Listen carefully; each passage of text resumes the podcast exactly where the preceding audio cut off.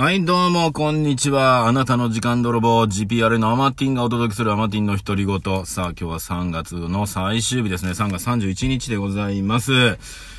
さあ、えー、火曜日ですね。えー今日ですね、まあ、仕事の方が、ちょっと作業が大きくてハードなんですよ。もうね、えー、体だるだるです。はい。えー、ということでね、私、GPR のアマティンがお届けするアマティンの独り言。この番組は、えー GPR のアマティンが、えー、お届けします。私ですね、えー、サラリーマン、そして兼業オーナー、そしてオンラインサロン、ハッピーライフプロジェクトを運営しております。まあ、それ以外もまだまだいろいろやっておりますが、またそれは、えー聞いてください。さあ、えー、このですね、ラジオトークの模様をですね、まあ今登録をして、そのまま、えー YouTube にも上げようということで、まあ何をしてるかっていうと、GPRA のですね、えーチャンネルがあります、YouTube にね。で、週1回ですね、ショールームの模様をとりあえず上げてたんですけども、やっぱりね、基本的に毎日、まあこのラジオ撮ってるわけですから、うーん、ラジオも上げちゃえと思って、で、今ですね、まあ、ラジオトークをもう撮りつつ、えー音声をね、別に撮りつつっていうね、ラジオトークのアプリからね、音をね、そのままいけないんですよね。このやり方知ってる方いたら教えてください。なので、別撮りしております。まあ、そのままね。で、音だけを YouTube に載せて、うーんと、画像をね、あのータイトルを貼ろうと思ったんですが、最近、いいこと思いつきましてね。まあ、ショールームで、ね、GPR のスイートタイムズをご覧の皆様はお馴染みとなっております。私の相方、アガッチさんが来るまでの相方、シャルくんがいるんですけども、えシャルくんのね、動画を上げております。えー、シャルくんがね、えー語っておりますんでね、ぜひ、えー、見てください。よろしくお願いします。まあ、シャルくん、微動だにしませんので、えーまたね、その感じがいいんじゃないかなと思っております。まあ、僕がね、いろんな、えー出先で、えー撮るようにしますので、まあ、そのね、えバックどこなんだろうなと。まあ、あえてぼやかしてますけども、ま、どこなんだろうなと思いながらもね、撮っていただける、見ていただけると面白いかなと思っております。さあ、うーん、まあ、昨日はね、志村さんの、亡くなった話、今日もそうですけども、追悼番組があるということで、えー、明日ですかね、あるみたいですけども、まあ、えー、まあそこはね、えー、また切り替えてね、まあ志村さんもね、あの、お笑いの人間ですから、えー、そんなに悲し、みんなが悲しむことはね、望んでないと思いますので、もうね、切り替えて、えー、みんながね、楽しく、バカにして、えバカにしてじゃあな、バカ、バカになってね、バカになって生きていくっていうことが、僕はね、あの、本当に志村さんをね、応援してきた人たちとか、あは、やっていくべきなんじゃないかなって思っております。はい。まあ、有名な方がね、亡くなるとね、あの、突然、まあ、にわかの人がね、あの、偉そうなこと言うじゃないですか。ねえ。あの、今まで、な、なんか、とか言いながらさ、あの、志村さんの舞台とか見に、見に行ったこともないし、ね。って言いながら突然ファン気取る人いるじゃないですか。ねえ。なんかね。まあいいんですけどね。はい。まあまあまあ。でもね、あのーお兄さんのあの会見を多分皆さんご覧になったと思うんですけど、ね、あのコロナにかかって亡くなってしまうと、そのウイルスがあるから近寄れないっていうね。で、そのまま、まあ、あのー火葬場の方に持っていかれてっていうところの話を聞いたときに、あれ今までほんじゃそういう形で亡くなってる人は、そのご家族はそういう対応させられてるんだなっていうことに気づきました。そういったものは報道としては上がってこない。うーん。ねえ、うーん、もう、テレビなのか、報道とかさ、まあ、ヤフーニュースも本当微妙だなと思うんだけど、なんだろうな、コピペばっかしてるよね、今ね、みんな。どっかのところがやったのをコピペするみたいな。そういったニュースが多い。うーん。これ多分ね、もうね、えー、若い子はそうかもしれないけど、多分、SNS 離れる気がしてきた、最近。最近ね、テレビ離れてるって言うけど、これね、SNS も離れていくような気がしてきたな、最近ですけどね。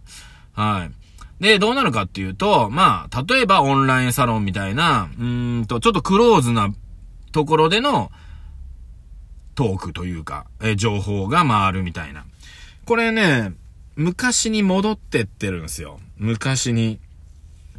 やはり人間って便利になったところで、うーん、情報っていうのは、まあね、あの、いらない人にとっちゃいらないわけですよ。うん。で、僕もオンラインサロンっていうね、お金のことをね、学んで、お金、ね、皆さんにしっかりお金がね、あの、資産的な形で入るように、まあお話をね、知ってはいる、はいるんです。うん。けど、うーん、まあ別に世の中的にね、あの、そういうのがいらない人もいたりするわけですよ。うん。資産型収入って何かっていうと、まあ、僕が言う家賃収入みたいな形ですよね。物件を持ってて誰かが借りていただいてると、例えば毎月毎月家賃が入ってくるじゃないですか。そういった収入、僕は欲しいと思って昔からね、あの、そういうのを求めて動いてきた人間なんですけど、汗水垂らさないとお金として認めないと思う人が、まだまだ若い人でもいるんだなっていうのが最近の、えー、感想です。はい。ね、労働しないとみたいな。で、うんと、リモートワークとか、うんね。最近この話ばっかしてんだ俺な。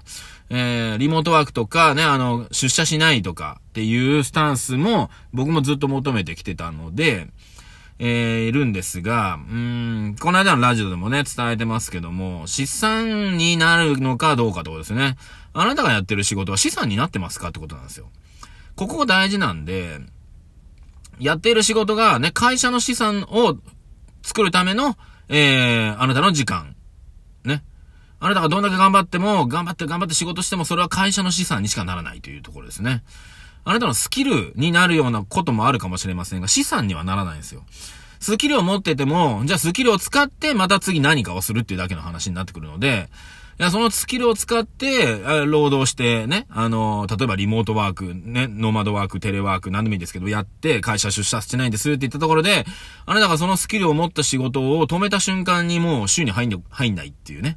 やっぱり労働型なんですよね。で、労働型がいけないというわけじゃなくて、労働型もやりつつ、資産型も持った方がいいよって話をしてるんですね。資産型の労働収入。うん。っていう表現かな。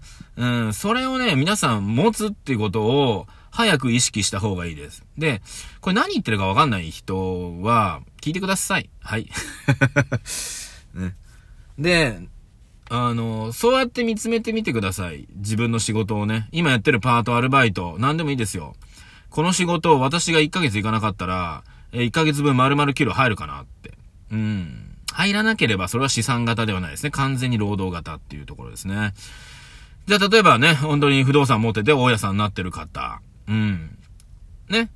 例えば、今月1ヶ月ね、このアパートのメンテナンス行けなかったわけど、翌月には家賃収入入れるじゃないですか。ね。し、しかも、ね、このメンテ申し訳ないけど、ちょっと友達にちょっと行ってきて、つっても成り立つわけじゃないですか。例えばね。はい。あなたの仕事、ちょっと今日きついなね、ちょっと行ってきてってね、会社に、あ、代わりに来ましたって、できないですよね。なんでだろうね。できればいいのにねって俺思ってるけど、これ。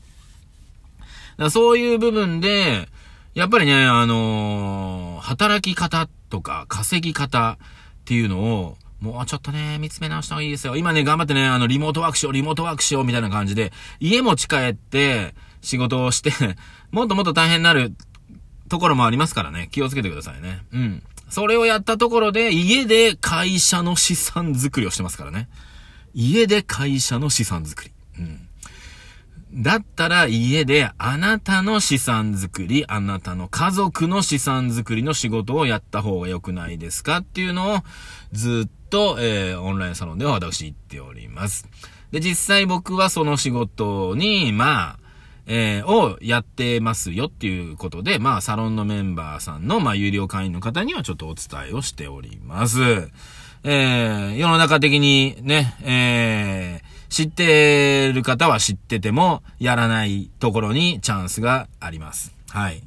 なので、ぜひですね、皆様、あこの機会、コロナのね、このウイルスの、うーん、明日から東京ね、あのーロックダウンの宣言するんじゃないかとか、いろんな話になってきてますけども、うん。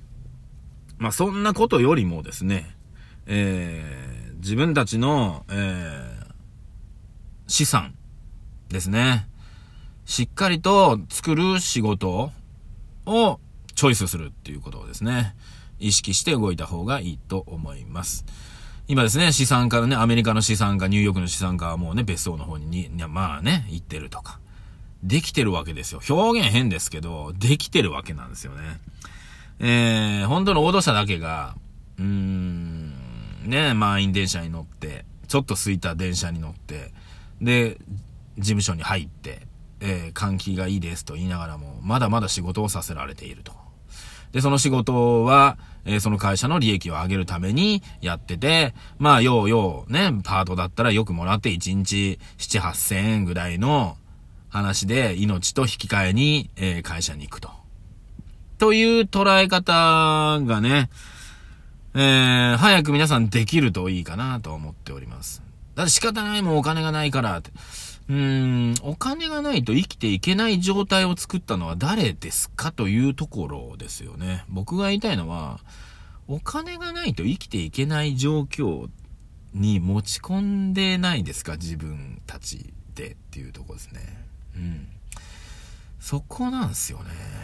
うん、だから欲にまみれすぎなんですよね。物欲とか。うん。もうちょっとね、あのー、仕事欲なのか何欲なのかわからないですけども、うん。ね。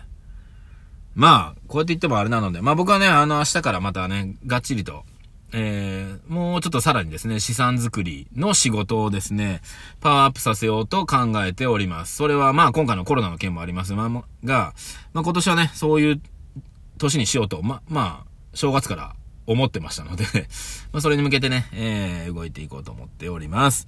さあ、えー、アマティンの独り言、えー、皆様の12分奪わさせていただきました。えー、真面目なお話させていただいておりますが、ね、えー、普段はね、GPRA とかですね、えー、ふざけておりますので、はい、ね、真面目ですよ、一応。